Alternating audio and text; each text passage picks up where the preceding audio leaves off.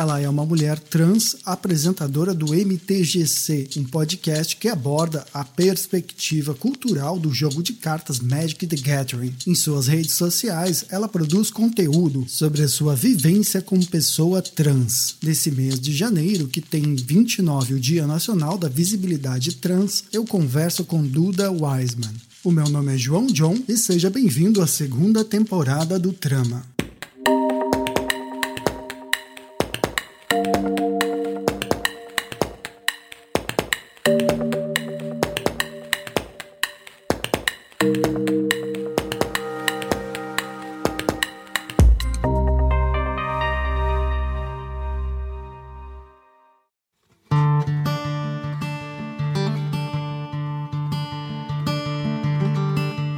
Inicialmente eu gostaria de te agradecer, então, por ter cedido um pouco do teu tempo para conversar comigo uh, essa tarde. Em janeiro, agora, dia 29, a gente tem o Dia, Dia Nacional da Visibilidade Trans, né? E eu tô muito feliz em poder conversar contigo e entender um pouco mais como que é a tua perspectiva de mundo também. Eu que agradeço o convite, é uma honra poder estar aqui conversando sobre isso, né? O janeiro é um mês especial, não só por isso, mas é o mês do meu aniversário, então é um... Ah, que legal.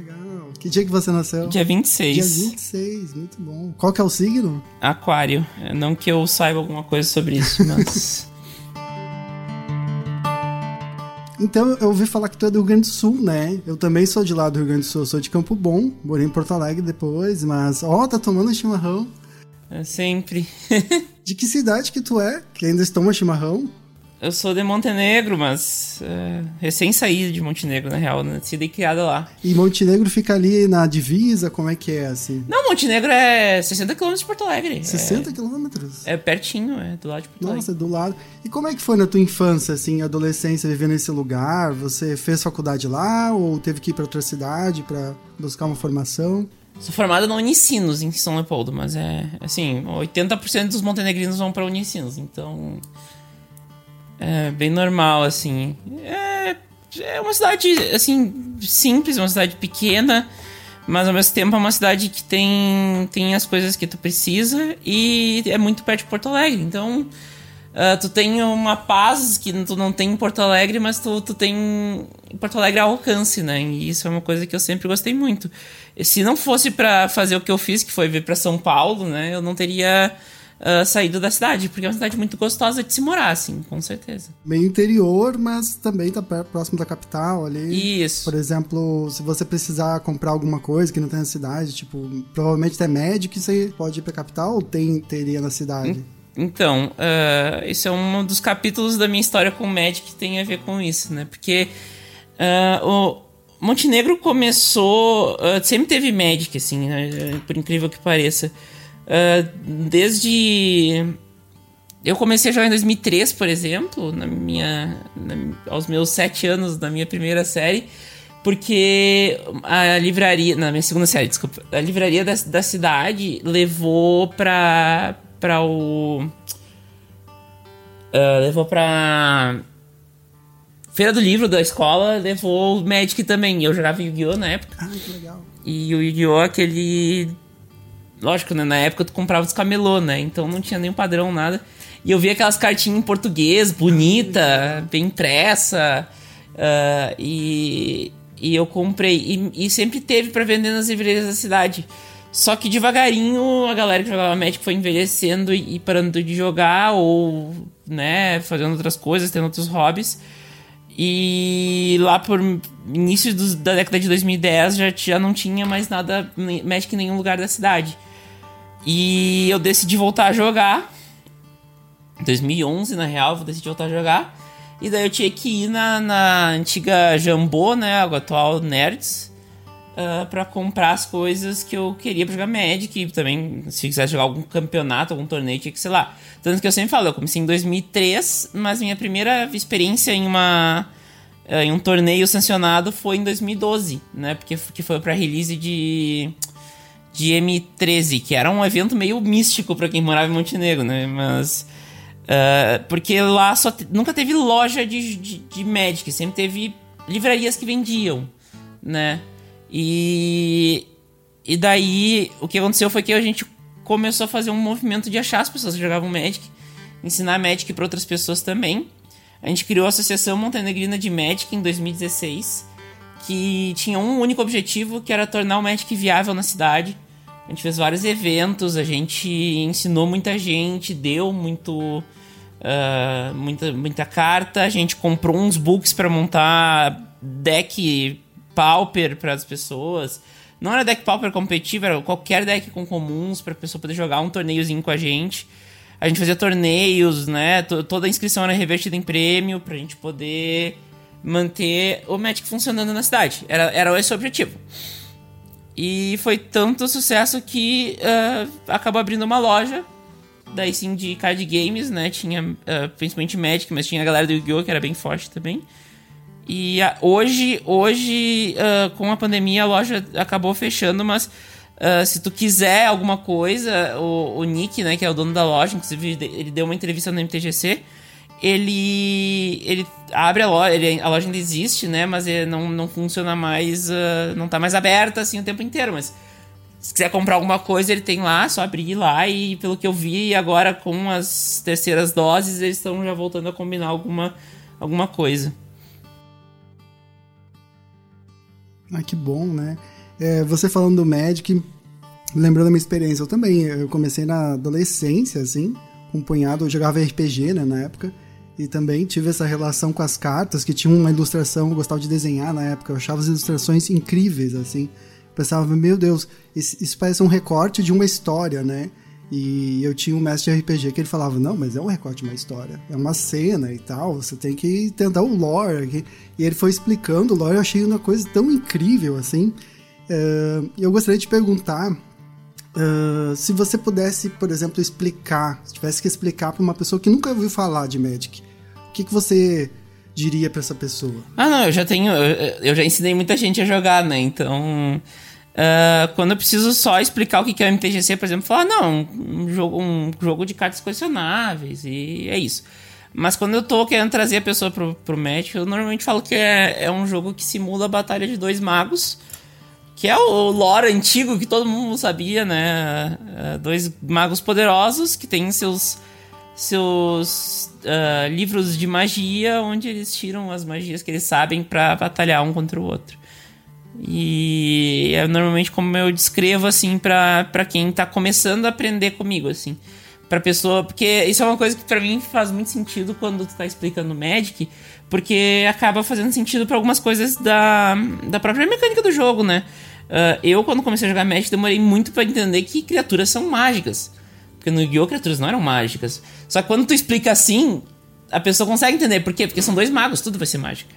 Então, eu acho que é uma forma interessante, assim, de trabalhar o... o a forma... Até pra, pra fazer sentido isso que tu falou, né? Pra te entender a narrativa do que acontece, né? E como é que foi para você, assim... Uh...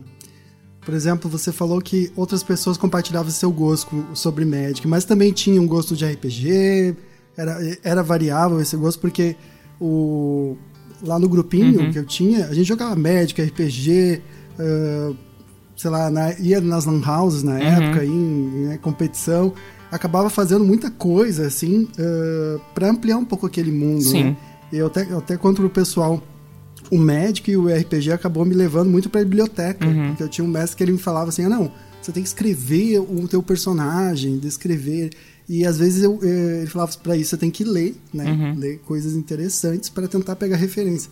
E achava muito interessante como estimulou isso com o tempo, né? Com o tempo a gente vê, né? Como estimula uhum. aquele, aquilo que parecia uma, uma, um jogo, simplesmente, né? É, como, é que, como é que foi? Você falou que você ensinou muita gente a jogar, vocês tinham grupos de RPG, usavam, vocês chegavam a, a se inspirar no médico em, uhum. em, em algum lore em alguma uma história? Como é que funcionava? Então, a nossa comunidade de Magic Montenegro, ela era bem. Assim, a gente era. Um... Todo mundo era muito amigo, mas uh, não tinha tanto interesse em comum. Tinha um dos guris que, que era gremista, que nem eu, assim, meio dodói da cabeça, e a gente falava muito de futebol. Um dia teve até Grenal, a gente jogou. Tinha, tinha Grenal e tinha draft. A gente, eu levei meu computador, a gente botou na internet da, da Levei meu, meu computador e, e, meu monitor. e nós estamos lá na, na, na, internet da, da, da loja e nós draftamos olhando o jogo. Uh, ah, outra. tinha outros interesses em comum, é óbvio, tinha gente jogava RPG sim. Mas eu acho que só joguei RPG com uma das pessoas que é meu melhor amigo até hoje, o Fel. Uh, com ele eu joguei muito RPG. Já, é, daí eu tive um outro playgroup na Unicinos mesmo, que daí já tinha alguns outros alguns outros interesses em comum. Uh, a gente chegou a eu cheguei a inventar uma forma de fazer um, um RPG com com Magic, mas como eu não seguia nenhum formato, nenhum sistema, eu eu me perdi em um momento e daí a gente não, não, não terminou. E mas assim, era um, um, uma galera que se reunia, conversava de tudo e jogava Magic, assim, não tinha muito ou essa coisa assim, não, nós íamos lá jogar RPG, não. Aquele grupo era bem para jogar Magic. Jogar Magic fala besteira, é óbvio, mas jogar Magic, assim. Que legal, legal. Também sou gremista, você falou que é gremista. Eu acompanho muito os teus tweets sobre o Grêmio ali. Infelizmente. O Grêmio, que tá voltando, o Grêmio que saiu de uh, quase campeão do mundo de novo pra. É. voltou pra segunda divisão, né, cara? É, incrível. Incrível. É, eu queria te perguntar também. Segundo uma matéria do B9 2020, uh, algumas cartas de Magic consideradas racistas foram banidas pela Wizards of the Coast após protestos de, do, relacionados à, à, morte do George Floyd nos Estados Unidos. Uh, eu trouxe uma carta aqui de exemplo, que é Invoke Prejudice, de 1994, ilustrada pelo Harold McNeil, que estampa uh, uma ilustração do grupo do KKK, né, da Ku Klux Klan. E o nome da carta é Invocar uh, Preconceito. Invocar Preconceito. Diante disso, essa carta levou, a, a partir disso, 26 anos para ser banida. Acho que me chamou muita atenção todo esse tempo como que você você vê a, a empresa Wizard of the Coast também diante desse, dessa relação cultural assim com o Magic, né? Porque o que você tá, traz no teu podcast é, é muito uma reflexão não só sobre jogar, mas sobre tudo que envolve o mundo do Magic, né? É, o Magic é feito de pessoas, né? A gente tem como uma comunidade, é uma palavra que a gente está acostumado a falar. Se tem uma comunidade, é, é um fenômeno social e cultural, invariavelmente, né? É uma. Mas eu, eu bato muito na tecla do fenômeno cultural porque ele reflete a cultura dos povos que jogam. Ele tem arte, literatura, ele tem uma língua própria, ele tem uh, histórias próprias. Então, uh, eu, eu gosto muito da ideia do Magic como fenômeno cultural por causa disso. Tem um episódio do MTGC, que é o primeiro ponto doc, que ele é o episódio 5 da quarta temporada, se eu não me engano, que fala mais sobre isso, de uma forma um pouco mais técnica, por que, que a gente considera o Magic como fenômeno cultural lá no MTGC. Uh, ah, e eu acho que isso é, uma outra, é só mais um reflexo da cultura do povo uh, aparecendo nas cartas, né? Então, de uma forma bem explícita, inclusive, né? Tu teve, não foi só a Invoke Prejudice que, é, que foi banida, teve, teve a Jihad, teve, teve a Cleans, a que é limpeza, destrua todas as criaturas pretas. Né? São coisas que refletem uh, um pouco de como era a sociedade e principalmente né, lembrar que uh, Magic não é um, um direito, Magic é um luxo, Magic é, é um privilégio e por isso, devido ao, aos recortes socioeconômicos da nossa da nossa sociedade é jogado majoritariamente por homens brancos, cis e hétero, né? Então, também reflete a demora para mudar isso, né? Então, depois de um, de, um, de um fato muito trágico que foi a morte de George Floyd e que levantou mais, trouxe mais à tona assuntos que já eram levantados, né? Mas que trouxeram ao mainstream esses, esses assuntos, uh, com o BLM principalmente. Uh, então precisou disso para que isso, esse, essas cartas fossem entradas em conversação. Eu ainda acho interessante a pegada que o Elba diz sobre isso, que é não, não adianta também só banir as cartas e também continuar não contratando pessoas negras e pessoas pretas e, e minorias para trabalhar com, com o jogo, né? Então, porque não tem como tu ter uma, um, um jogo que seja uh, que seja receptivo para minorias se não, elas não estão lá fazendo esse jogo, né? Então, isso é, é uma, um recorte muito interessante porque a Wizards não mudou isso. Né? Ainda são muito poucos poucas pessoas pretas que trabalham na Wizards. E tem vários relatos bem ruins, assim, de como foi trabalhar lá para outras pessoas pretas. Então, são algumas problemáticas que deveriam ser adereçadas de uma outra forma, né? Não adianta também eles banirem as cartas e quando deu, tá ótimo. Não, tem, tem muita coisa ainda a fazer. Mas são recortes da nossa sociedade, recortes também de quem faz o jogo, né? A gente sabe que a indústria de jogos tem bastante problema a gente já sabe de vários problemas da Riot, vários problemas da da Blizzard. Eu pessoalmente não consumo mais jogos da Blizzard. Uh, e eu, como mulher, principalmente, não, consumo mais jogos da Blizzard. E, e, isso reflete. Não ter minorias num, num time vai refletir em alguma forma.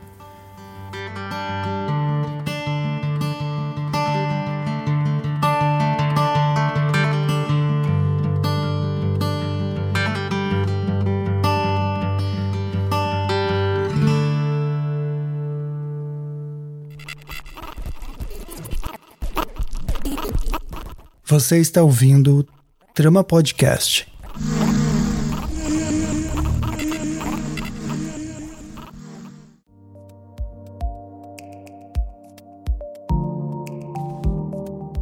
É, como que surgiu essa ideia de fazer um podcast falando sobre médica a partir de um recorte cultural? O que, que a cultura nos permite pensar a respeito do jogo e o que podemos desconstruir e repensar?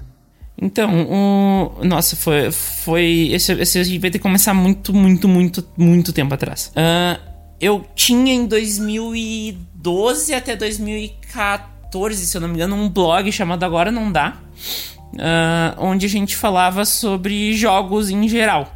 Né? Eu e mais dois amigos meus, um deles o Fel, que eu já citei mais cedo. Uh, a gente a gente falava sobre tudo isso e, eu, e a gente tinha um podcast na época. Na, podcast, na real, não, porque na teoria podcast tem que ter feed RSS, a gente não tinha. Eu upava no ForShared esse podcast. Mas foi a minha escola, tá? Foi minha escola para produção e edição de podcasts. Que legal. Ainda existe esse podcast? Uh, ele não tá mais disponibilizado na internet, mas eu tenho os episódios aqui. E ah, eu às vezes mando para as pessoas, mas. Que legal. Foi lá que eu aprendi a editar, foi lá que eu aprendi a, a ser host. E lá a gente já falava sobre Magic, né? Então tem episódio, tem um episódio sobre M14 lá. É, é.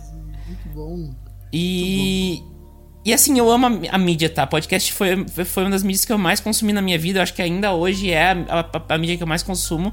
Uh, não os videocasts, que são a, a mania hoje. Até engraçado que quando fala que tu faz podcast, as pessoas acham que tu começou na modinha atual, né? Mas não. Uh, e eu sempre quis voltar a produzir um podcast sobre Magic, mas eu não queria que fosse o MesaCast tradicional, que hoje em dia já é outro, outro, outra palavra que já mudou, né? Mas o MesaCast tradicional, que é o Nerdcast-like, não o Flow-like, o Nerdcast-like, né? Uh, porque eu não gosto. Eu não acho não nada contra o, o, próprio formato, tá? Porque é um formato que, primeiro, construiu as bases do podcast no Brasil. E segundo, é um formato que tem muito espaço. Dá pra fazer muita coisa boa com, com o MesaCast.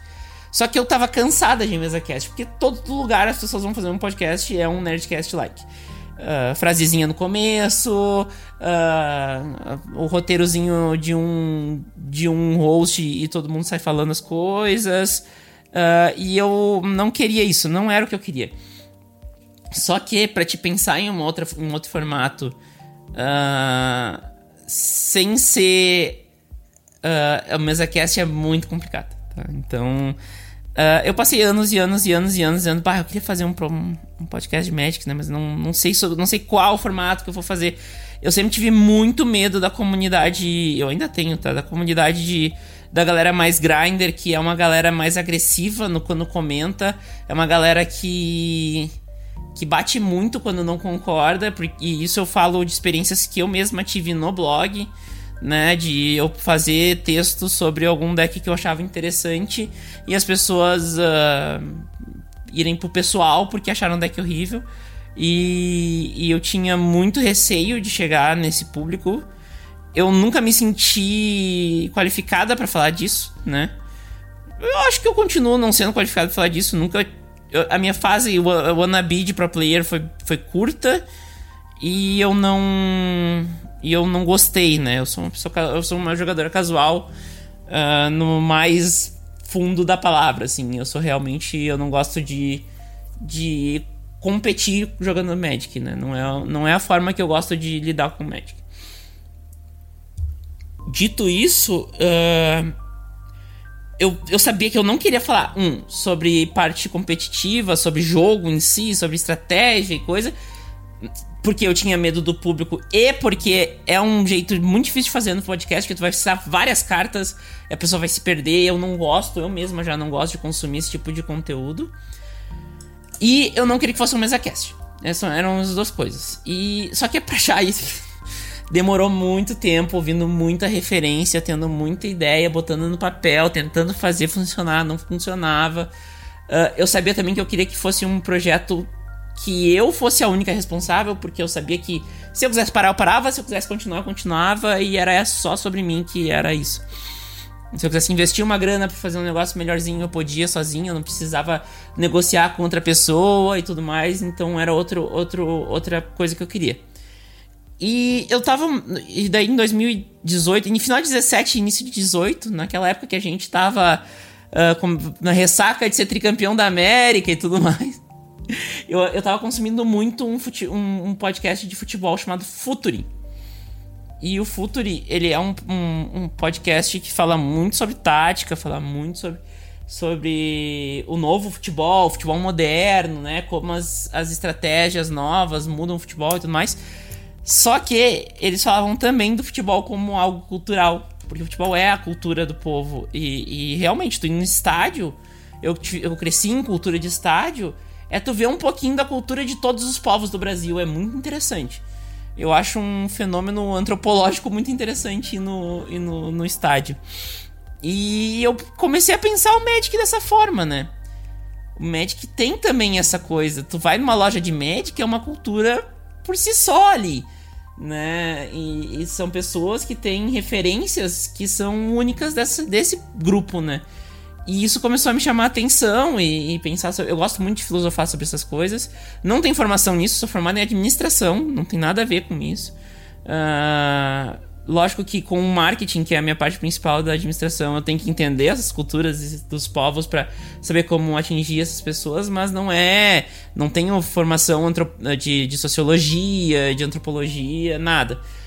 Mas eu quis olhar para esse para isso como uma forma de, de entender o médico de uma forma diferente do que se era feito, né?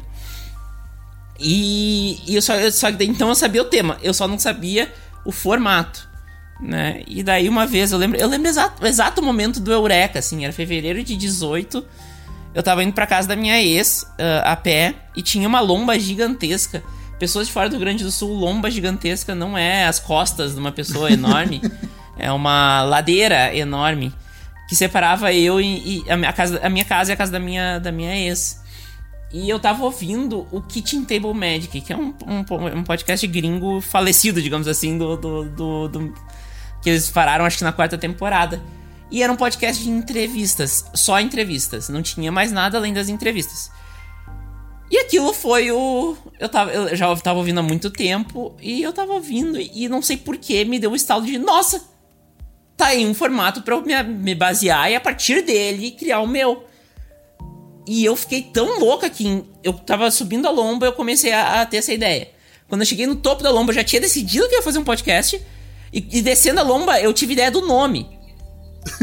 Tanto que eu cheguei na casa da minha ex, abri meu notebook, registro.br, mtgc.com.br, tá, tá disponível, eu comprei. Que perfeito, que perfeito. Foi no dia, foi assim. Então, tipo, eu nem pensei muito no, no, no nome. Até por isso que todo mundo pergunta, ah, o C de MTGC é o quê? É, cultura!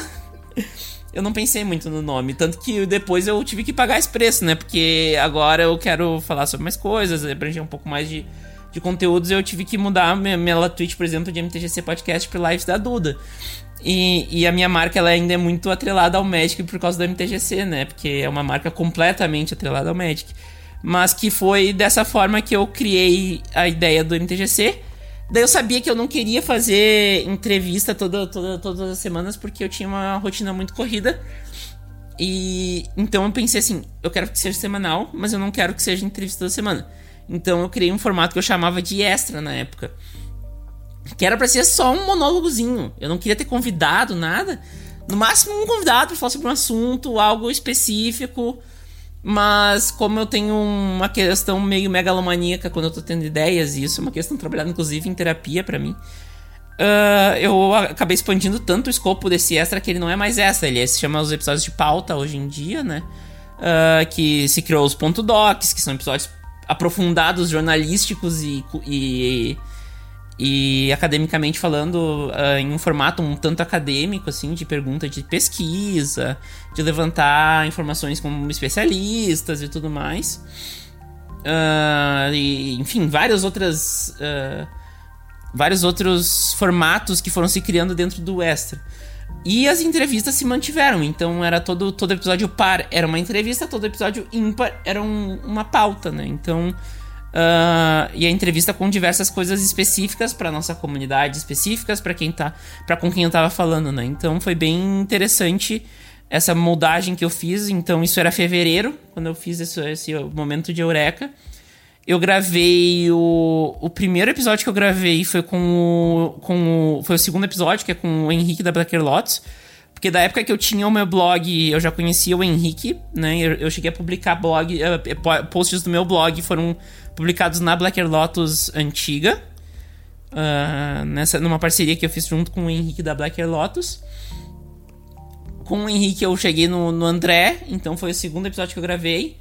Daí depois eu gravei o primeiro, que é a, é a apresentação do projeto, e o terceiro, que é sobre a minha uh, construção de comunidade no, em Montenegro. Então, uh, eu fui, eu consegui fazer uma coisa muito bem, eu fiz com calma, entendeu? O episódio com o tio Vini, que se eu não, se eu não me engano que é o sexto, já tinha sido, sido gravado, MTGC nem tinha saído o primeiro. Então, uh, eu acho que o primeiro podcast que eu gravei mesmo, enquanto o MTGC tava no ar, foi com o Elba, que foi o décimo. Ah, não, com o Java também. Com o Java também. Então, foi isso, sabe? Eu fiz tudo muito bem organizado. Essa organização foi pra casa do caralho. Agora vocês vão ver que tá parado há um bom tempo. Mas, uh, enfim, muita coisa aconteceu. Agora eu tô voltando de novo. Quem ouviu o podcast vai saber meu, meu dead name, mas por favor não me chamem por esse dead name. Uh, o nome que eu que eu usava antes, né? Porque eu sou uma mulher trans. E. Mas assim, não. Eu até posso citar esse nome às vezes, mas não dá liberdade para vocês me chamarem desse nome, importante isso. E, mas enfim, é, é, isso, assim, foi um momento de eureka e que eu juntei várias referências, muita referência. Uh, criei o meu próprio formato juntando essas referências e trabalhando elas. E, e, o MTGC acabou saindo disso, né? Um, parte entrevista, parte uh, pauta, né? Você comentou do, da questão né, da, do seu nome antigo, né? Essa mudança que teve. Eu lembro que quando eu comecei a ouvir o MTGC, ele, eu estava na pandemia, começo da pandemia, e eu me reconectei com o Magic e aproveitei para procurar algum podcast que eu também gosto muito, tanto quanto você, de, de, de ouvir né, podcast e tal, acho muito legal. E eu ouvi os teu, teus, teus episódios e, e eu achei muito legal. Eu gostei muito, eu me senti assim, a par daquela comunidade de volta. E ao mesmo tempo que você falava de Magic, eu, eu também uh, fui notando né, essa tua mudança, né? E eu gosto. para mim, o episódio, meu episódio favorito é o episódio bônus, que é, é um episódio bônus do da Fluida Plena e Verdadeira, que é onde. Uh, para mim, assim, é, existe uma, uma relação muito grande. É, você fala, falou que criou o doc, né? É, para mim, o podcast ali, ele, ele chega num nível de mídia que ele também se torna um pouco documental da tua vida, né? Uhum. E, e para mim, assim, eu vi uma, uma potência absurda, assim. Eu, eu escutei e eu, eu tava entendendo que não era só sobre Magic, mas também era sobre uma pessoa uh, em, bu em, busca de, né, de, de, se encontrar no mundo. E eu achei cada vez mais interessante isso, né? E como que o Magic também poderia estar relacionado com isso. É, eu queria te perguntar, uh, diante disso, uh, como que foi, assim, gravar esse episódio para você, que é um episódio muito marcante para mim, uhum. assim. é, e como que foi essa a importância dele dentro do projeto e já emendar com uma outra pergunta que é qual que é a tua entrevista predileta, assim. É... Uhum. Bom, uh, é até engraçado porque na época eu ainda estava me entendendo como uma pessoa gênero fluido, né? Foi uma fase da minha, da minha descoberta. Uh, só para deixar bem claro, eu sou uma mulher transbinária, não sou uma pessoa de gênero fluido. Uh, já tô fazendo terapia hormonal, tudo mais, então assim, não. Foi uma fase da minha, do meu descobrimento. O gênero fluido é uma identidade válida e muito importante. E eu não quero também tirar o lugar de fala das pessoas de gênero fluido mesmo, né? Então foi um processo que eu passei, mas que já passou, né? Então é importante delimitar isso.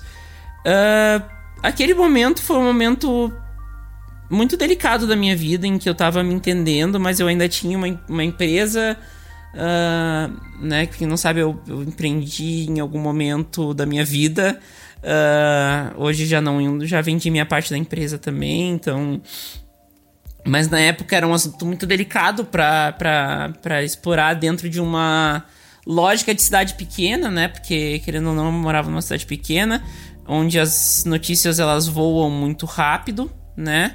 Uh, e a gente tinha muito receio de que a minha, a minha identidade de gênero fosse um, uma questão que pudesse causar, por exemplo, perda de, de receita bruta na, na empresa, né? E querendo ou não, eu tava falando do, do, da sustento, do, do, sustento de pessoas, né? De pessoas que trabalhavam com a gente, o meu, do meu sócio. Então, as coisas eram muito delicadas a forma como eu tinha que fazer. Mas chegou num momento que ficou uh, insustentável uh, eu, eu manter a mentira, né? Em alguns lugares da minha vida particular. E eu tive que arriscar. E então, assim, é, é um sentimento. Foi um sentimento de alívio ao mesmo tempo que foi um sentimento de risco, assim. Eu tava com medo gravando aquilo. Né? Mas era algo que eu sabia que era necessário. Porque meus amigos já queriam me chamar de Duda. Uh, as pessoas que participavam do MTGC já queriam me chamar de Duda. Eu tava lá como Duda o tempo inteiro, ligava o microfone, eu tinha que esconder isso. E eu tinha que fazer de alguma forma com que isso passasse por cima, né?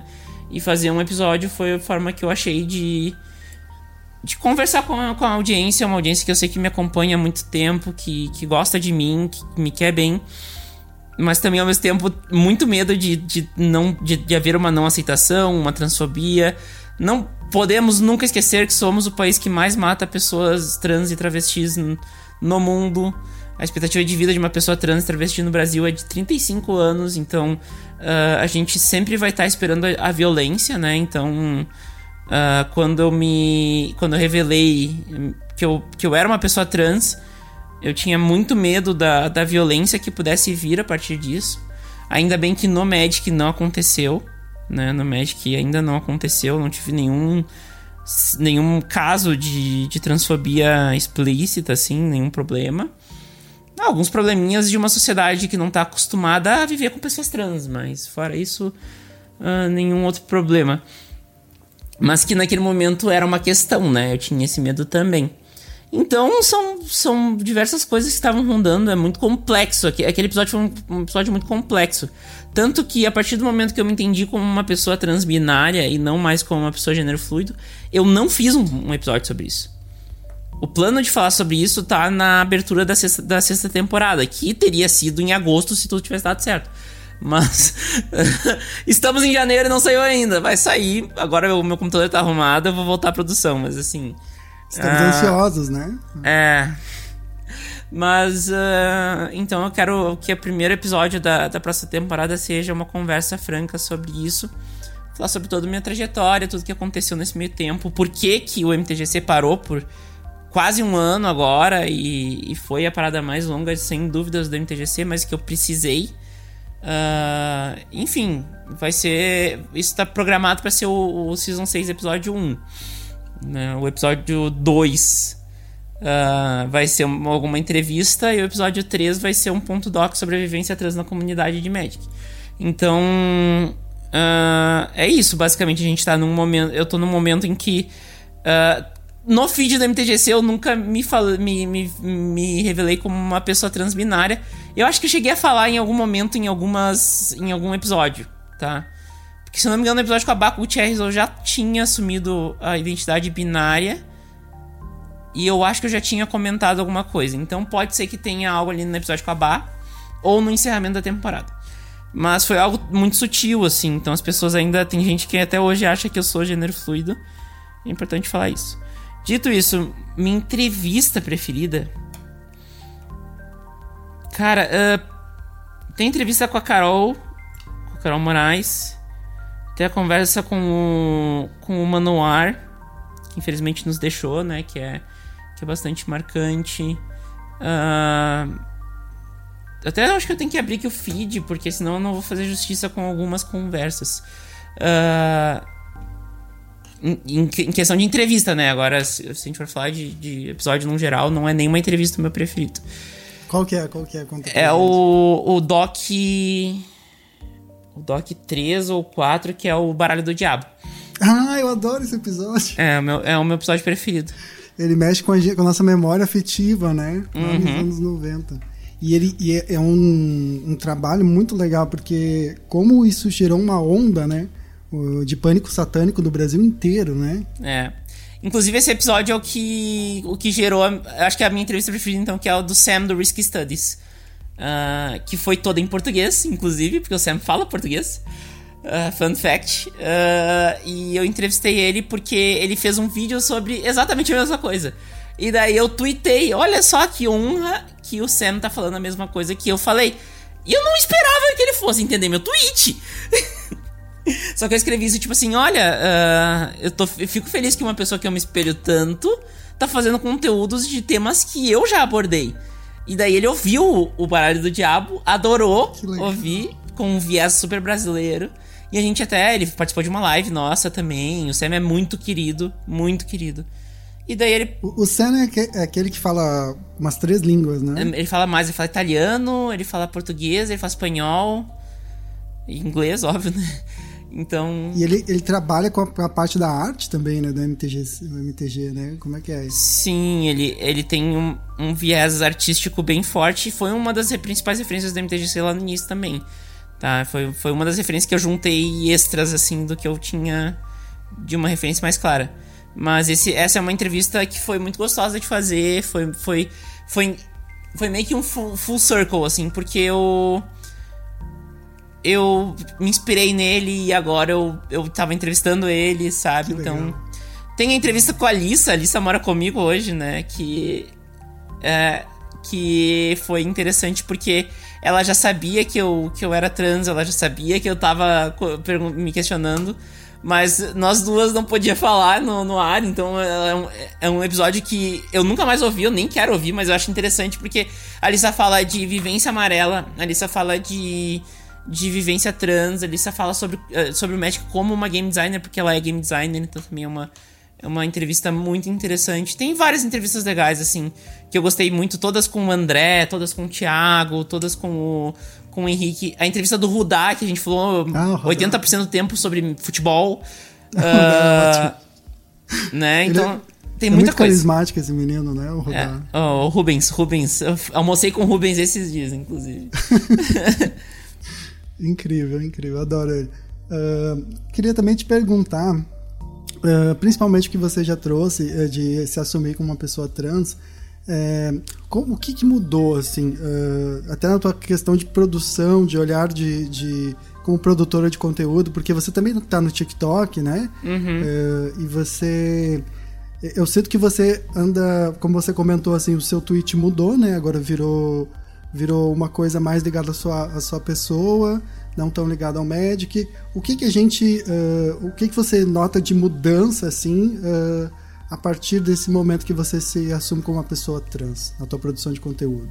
É que me entender foi uma jornada muito longa e eu precisei me, me apoiar em algumas bengalas, em algumas coisas que me fizessem não pensar sobre isso e, e era muito complexo. Foi uma situação muito complexa. A minha situação foi toda ela muito complexa então, uh, eu. Quando eu falava muito sobre médica, eu já. O meu, o meu, o meu Twitter já era pra falar sobre as coisas que eu gosto, tá? Eu já falava muito de Grêmio, Green Bay Packers, essas coisas todas na, há muito tempo, desde o início, assim. Eu brincava que a pessoa me seguia, ela tinha que aceitar os termos e condições que era a minha bio, né? Que é o que eu falo sobre. uh, mas eu, eu sentia um vazio, sim. Eu queria, eu queria falar mais sobre mim. Só que não tinha como falar sobre mim. Eu sabia que não falar sobre mim não ia eu não ia conseguir chegar no, onde eu queria chegar, né? E hoje hoje parece, primeiro, uh, uma parte muito importante disso. Eu nunca tive autoestima. Eu passei a ter autoestima depois de que eu me entendi como uma pessoa trans. Então isso isso para mim é bem marcante porque muda muito a forma como tu vê as coisas, né? E, e eu comecei a relatar mais a minha vida. Então uh, eu, ter autoestima te permite uh, relatar a tua vida, te permite te ver como a estrela do teu Twitter, por exemplo. Né? As pessoas podem ter interesse no que é a minha vida. Eu, eu sou uma pessoa. Sou uma mulher trans, eu sou bipolar. Uh, eu sou diagnosticada, tá, gente? Inclusive, isso é importante, é uma coisa que eu ando batendo bastante, uma tecla que eu ando batendo bastante ultimamente. Né? Tu não é bipolar só porque tu muda de ideia o tempo inteiro, isso é normal. Bipolar é uma. É uma. Tensão afetiva bipolar é um, é um diagnóstico complexo e uma vivência complexa. Não se apropriem disso a menos que vocês realmente uh, tenham, né? Então eu tenho, eu tenho essa questão de vivência bipolar, né? Neuro, neurodivergente no Brasil, uh, vivência trans, enfim, agora como, como imigrante a São Paulo, né? Com todas as questões cultural e linguísticas que são interessantíssimas. Uh, cada vez a gente vê mais vícios de linguagem que a gente tem pelo lugar que a gente mora e, e, é muito interessante assim analisar essas coisas. Eu acho interessantíssimo ver como as pessoas reagem a, a certas palavras, né? Uh, eu, eu falar que eu vou dar uma banda para as pessoas é completamente estranho. Uh, e é, é, é, é, muito interessante, assim. É interessante também ver que as pessoas acham que todo, toda a vida é frio. É frio no Rio Grande do Sul. Sendo que tá marcado para dar 50 graus semana que vem. E, e, mas assim, é muito interessante, assim. Essas vivências eu tento passar elas todas lá. E o TikTok acabou sendo um desdobramento, desdobramento disso. Eu sempre quis. Por muito tempo, assim, eu tive muito perto de fazer um, um canal que fosse só meu nome no canal. E onde eu ia falar sobre o que desse na minha cabeça tá? Porque às vezes eu tava na vibe do futebol e eu queria falar sobre o Grêmio e, e, e eu não tinha onde. As, e eu não tava tanto na vibe do Magic. Às vezes eu tô na vibe do, do board game, eu coleciono board game, eu não tinha onde falar. Às vezes eu começo a jogar outro, outro card game, como eu tava jogando Pokémon, eu agora voltei a jogar Pokémon também. Uh, Copag maravilhosa, mandou duas boxes pra mim aqui pra casa. Né? Aqui, aqui tem duas pilhas, uma pilha é uma box de Strixhaven e a outra é duas boxes de Pokémon. Uh, né, a box de Seven eu comprei e a Copag me deu duas boxes de Pokémon, então foi bem, bem legal. E você, comentou uma vez também que uma coisa que eu acho muito genial que você falou assim, ah, Pokémon já, já pensa nas cartas de uma forma muito até com, com como é é com o uso de uma estética diferenciada, né? Uhum. Que você falou numa live, assim, poxa, o Magic também tem que dar essa, essa brincada, né, cara, experimentada, assim, né? É, eu acho que o Magic tá melhorando nessa questão, tá? A gente tá tendo as showcases, que são experimentações bem diferentes, assim, com, com o frame de Magic, né? As clássicas cartas que o Nerdola básico vai falar que ah, isso não é uma carta de Magic. Não é uma carta de Magic, teu cu, ô caralho. Aprende a gostar de mudança. Mas uh, são cartas diferentes, cartas que exploram a, a ilustração, cartas que exploram o tema, que, que fazem uma coleção, né? Uh, não simplesmente cartas de jogo. Isso é uma coisa importante. E, e o Pokémon é uma coleção linda. Linda, linda, linda, linda. As, as ultra raras, que seriam o que é considerada a mítica do Magic, elas são todas uh, borderless, todas com foil diferenciado, com textura na carta. É uma experiência completamente diferente. Uh, nem dá para comparar muito os dois jogos, tá? Porque são experiências completamente diferentes. E eu sempre falo, dê a chance para experimentar o Pokémon, vale a pena. Vale a pena. Parece que não às vezes, mas vale a pena. É um jogo interessante, é um jogo divertido e, e é um jogo muito bonito também. Joguei também Pokémon de card game durante um tempo. Achava muito legal. É, vale muito a pena e, e você acaba descobrindo é, uma experiência, assim, é, recentemente a gente instalou o Just Dance aqui em casa e eu descobri que eu tô adorando, assim, o pop mundial. Maravilhoso. Né? E, e é muito legal, né? Porque você se descobre outras possibilidades dentro de um jogo, de ser, né? De, eu eu não, uhum. não danço bem, então é, é um aprendizado, né? Que eu nunca teria. É, eu vou dizer que o mundo, principalmente o mundo cis heteronormativo, ele é um mundo que é muito preso nas coisas que está acostumado a usar. A usar, a consumir, a fazer. E, e, e, é um mundo em que dificilmente se abre a mudança. E, e é uma coisa que eu posso sugerir para todo mundo é olhar para dentro, é explorar, é pensar. Ah, mas o Magic é o melhor jogo que existe. Por que que tu acha isso? Já, já experimentou todos os jogos? Já, já tentou todos os jogos? E se for o melhor, por que, que tu não pode ter um outro, uma outra experiência boa? Né? São experiências diferentes. Né? Então, assim, é, é, é interessante tu abrir um pouco a, a mente e, e, essa bobagem de um, um card game tem que, ser, tem que brigar com o outro. É uma das coisas mais toscas que existe, assim. Tipo, ah, eu não posso gostar de Yu-Gi-Oh! porque é pior que o Magic. Por quê? Sabe? não, não, não precisa dessa abordagem, sabe? É uma abordagem agressiva, não precisamos de mais agressividade na nossa, na nossa vida. De agressivo já basta o nosso governo, então uh, dá pra gente ser um pouco mais aberto às possibilidades. Quem sai perdendo é tu quando tu te fecha possibilidades. É verdade. É, eu queria te perguntar, você também já trouxe a questão da comunidade trans, né? A importância. E eu queria também te perguntar em relação uh, se você enxerga um crescimento em relação à comunidade trans, principalmente uh, através de jogadoras, né? Uh, a Twitch está aí, a Twitch já é um lugar que eu adoro assistir Twitch, eu já não assisto mais TV, gosto muito de acompanhar lá o pessoal. E você vê um crescimento desse, dessa comunidade? Como que você enxerga isso? eu vejo que os temas estão sendo mais abordados e a partir do momento que os temas são mais abordados, as pessoas podem olhar para dentro de uma forma diferente e se entenderem de uma forma diferente. Né? Eu acredito que a população trans no geral esteja sendo cada vez mais normalizada e isso traz as pessoas trans para todos os lugares, né? A gente tem que ocupar os lugares. Mas eu vou usar uma forma, uma, uma palavra, uma frase que a Alissa sempre usou, que é: não adianta querer nos colocar para ocupar os lugares de um hobby que é caro se a gente não consegue nem emprego, né?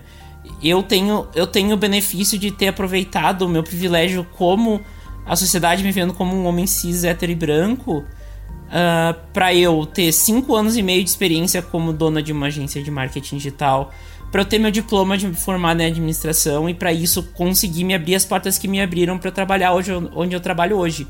Mas essa não é a realidade do grosso das pessoas trans no, no Brasil. Então, eu sou apenas aquele 1% que aparece, entendeu? E isso é muito importante que seja dito. É melhor que dar um deck de Magic para uma pessoa trans é dar um trabalho para uma pessoa trans. Então, uh, é importante analisar isso. A sociedade tem uma visão muito marginalizada da pessoa trans, principalmente da mulher, nesse caso. Uh, muito por causa da, do único escape que às vezes existe para mulher trans, que é a, a, prostituição. E muita gente acaba resumindo a vivência trans à prostituição, o que também é um erro, também é preconceituoso e também é problemático. Então, o que eu posso dizer é que. Uh, tem sim mais, mais, mais mulheres trans, mais pessoas não binárias mais homens trans aparecendo. Uh, homens trans ainda não tanto, mas também tem mais uh, na nossa comunidade, em todas as comunidades em geral. Mas ainda tem um período, um trabalho muito, muito árduo, muito longo pra gente conseguir chegar uh, em, em, algo mais relevante, assim. por isso que é muito importante consumir o conteúdo dessas pessoas, se abrir para o que essas pessoas têm a falar entender as problemáticas que essas pessoas trazem, porque são problemáticas que só pessoas trans vivem.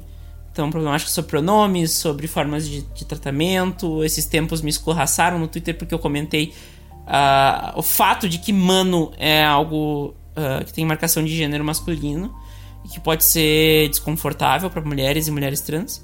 Tanto mulheres cis quanto mulheres trans. Eu conheço mulheres cis que se, se uh, incomodam com isso. E então são assuntos que são importantes da gente lidar e é importante que a gente seja ouvida. Né? Ouvida, ouvide, ouvido. E. E falta ainda muita coisa, tá? Não dá para dizer que, que nós estamos num, num momento ideal. Dito isso, tem muita, muita gente trans legal no, na comunidade em que, que em, a quem se espelhar, a quem buscar, né? A gente é muito acessível, então se você se tu acha que pode ser uma pessoa trans, precisa conversar com alguém, me chama em qualquer mídia social minha, que em algum momento eu respondo e a gente vai acabar conversando, eu vou, com, vou conseguir ajudar vocês de alguma forma ou de outra com as vivências que eu tenho.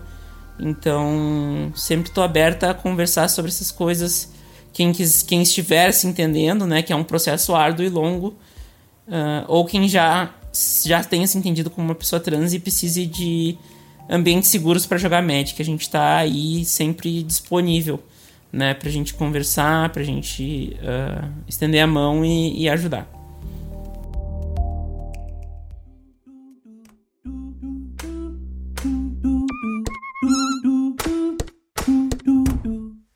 Você está ouvindo Trama Podcast.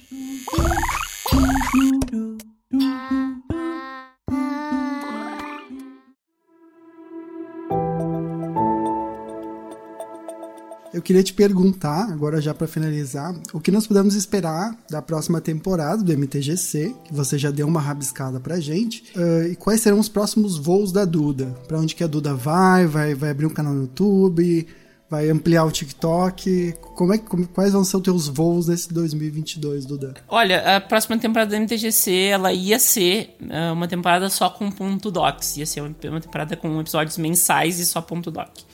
Mas é muito ostensivo, é muito difícil de produzir um ponto doc, mesmo que seja um por mês. É muito difícil. É uma produção extensa, cansativa, uh, que exige muito de mim. É um trabalho de edição muito longo. E eu acabei desistindo disso e voltando pro nosso formato tradicional, que é o formato de, de entrevistas em uma semana e, e pautas em outra, né? Então, uh, eu acredito que tenha dois ponto docs logo já, porque são dois ponto docs que eu já gravei algumas partes. Então, um ponto doc que é a vivência trans uh, na comunidade Magic e o outro ponto doc que é a popularização do Commander. Então, que já está encaminhado. A minha ideia é que o tema da, da, da temporada seja vamos conversar sobre Magic. Vamos, não, vamos questionar o Magic, desculpa. Eu tô, eu tô tanto tempo sem gravar que eu acabei de citar o tema da, da quinta temporada. Mas é, é vamos, vamos questionar o Magic, porque é justamente para trazer essa, esse viés do que eu tenho falado de uh, questionar, não tirar as coisas como, como lógicas, como óbvias. Uh, se abrir para o novo e tentar entender coisas novas, vivências novas, ideias novas, jogos novos, enfim. Eu quero produzir muito mais conteúdo que não seja sobre Magic, tá? Porque o Magic tem tido um papel cada vez menor na minha vida. Não que isso seja ruim, eu continuo jogando Magic, mas uh, cada vez menos porque os interesses mudam. O Magic ele é assim na minha vida, ele vem e volta o tempo inteiro. Uh, eu, eu tenho um projeto que está quase saindo do papel com as gurias que moram comigo, então com, com a, a, Alissa, com o Playmobil, que é uma pessoa não binária, inclusive, então também tem uma outra vivência diferente. Uh, pra gente mostrar a nossa vivência aqui, uh, mais ou menos como se fosse um cadê a chave, só que nosso. Uh, um vlog que explique como é que foi nossa vivência que o nome vai ser Companhia Agrupada. Então a gente tá. Esse, esse projeto tá saindo do forno logo. Uh, o TikTok tem sido um, uma plataforma que eu tô me sentindo muito livre para criar sobre o que eu quero. Eu posso falar bobagem, eu posso falar sobre Magic, eu posso falar sobre Grêmio, eu posso falar sobre Pokémon, eu posso falar sobre o que eu quiser, sobre o que der na cabeça. E isso é muito libertador. Uh, eu não tenho. Lá eu não tenho uma marca atrelada ao Magic, então isso me, me facilita muito. Mas ainda assim eu falo sobre Magic lá, é um, é um conteúdo constante. E tem sido muito divertido produzir pro TikTok, tá? O TikTok é muito divertido de se produzir. Não dá trabalho, tu faz ali na hora e já tá pronto, então eu tenho gostado muito de fazer o TikTok. Uh, eu tenho um projeto na Twitch, né, que é Uh, vou voltar com as lives logo, que é o Lives da Duda, em que eu vou provavelmente começar a fazer lives mais diferenciadas. Eu já tava fazendo nos últimos, nos últimos tempos. Jogando Euro Truck Simulator, jogando Fórmula 1, uh, jogando FIFA, uh, fazendo diversas coisas além uh, do Magic, né? O mesão sempre vai ter um semanal, né? A ideia é que tenha de forma semanal, mas não vai ser a única coisa que eu vou fazer. Eu tô com um plano de, de mestrar RPG no canal também, né? Eu, eu tenho um mapa que eu mesma desenhei que a princípio é, a gente vai fazer toda a lore desse mapa em campanhas de RPG ao vivo, então tem várias coisas que estão aí para sair. Eu não vou prometer data de nada, porque a última vez que eu prometi data, eu disse que eu, a sexta temporada ia sair no início de setembro, e enfim, é janeiro e não saiu ainda. Então eu tô levando as coisas com mais leveza, com menos obrigação, porque eu tô precisando, tem sido uh, momentos muito caóticos da, da minha vida, assim, ultimamente. E eu tive que pegar mais leve com certas coisas, senão alguma corda ia estourar e essa corda ia ser eu. Então eu precisei dar uma baixada na bola, mas logo mais a gente tá de volta, porque é algo que. Uh, produzir conteúdo é inerente a mim, eu não tenho como não produzir conteúdo. Então eu vou, vai acabar que eu vou voltar em algum momento a, a produzir o conteúdo, não tem jeito. É, eu tô aguardando você comentando os gols do Grêmio lá. é, então, uh, assim que é, eu, eu estava programada para fazer pro, pro Companhia Agrupada uh, levar as pessoas, tipo assim, ó, saiba como é ir no estádio de futebol. Só que o problema é que não vai ter mais nenhum jogo do Grêmio aqui em São Paulo, né, ano que vem. Então eu tô pensando se eu vou para Campinas ver Grêmio Guarani e Grêmio Ponte Preta ano que vem, mas olha.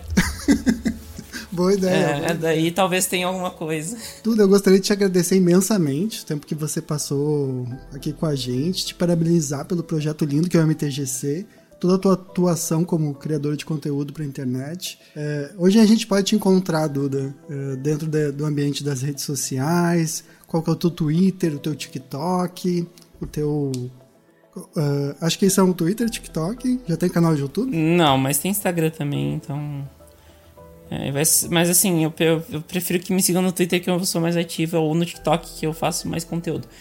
Mas enfim, é, muito obrigada pelo, pelo convite. Foi um prazer conversar com o pessoal aqui, dar uma atualização, porque na Podosfera eu meio que morri, então não, não dei mais sinal de vida. Então tô aqui, tô bem, as coisas estão acontecendo. Uh, ah, para quem quiser me encontrar, quem gostou de mim, quem quiser saber um pouco mais sobre o MTGC, Uh, no Twitter vocês podem procurar ou pelo meu arroba, que é Duda Weitzman. Weitzman se escreve W-E-I-Z-E-N de navio, M de mãe, A e dois N's de navio. Ai, Duda, é muito difícil escrever. Tá, procura por Duda do MTGC. Vocês vão me achar, provavelmente. E lá já vai ter, lá embaixo no arroba vai ter meu, meu nome. Guardem isso que é uma informação importante, porque eu uso o Duda Weitzman em tudo. Uh, então, se vocês quiserem me encontrar no, no TikTok, é arroba Duda Weitzman, uh, tiktok.com barra arroba Duda Weitzman. Uh, se vocês quiserem me encontrar no, no, no Instagram, é duda.weitzman. Uh, vocês têm um Instagram que é o MTGC Podcast, mas eu não faço mais muita coisa lá. O ideal é que me procurem no duda.weitzman mesmo, assim como no Twitter. Uh, e no TikTok também é Duda Weitzman, então eu espero vocês nesses canais. Vocês podem procurar por MTGC, o Magic como fenômeno cultural, em qualquer plataforma de podcast, Deezer, Spotify uh, e nas plataformas tradicionais de feed RSS. Vocês vão achar, tem mais de 100 episódios para vocês escutarem lá, dá pra fazer uma maratona bem legal. Uh, com vários produtores de conteúdo do Brasil, com com várias pautas importantes, várias ideias interessantes, tem os ponto docs também.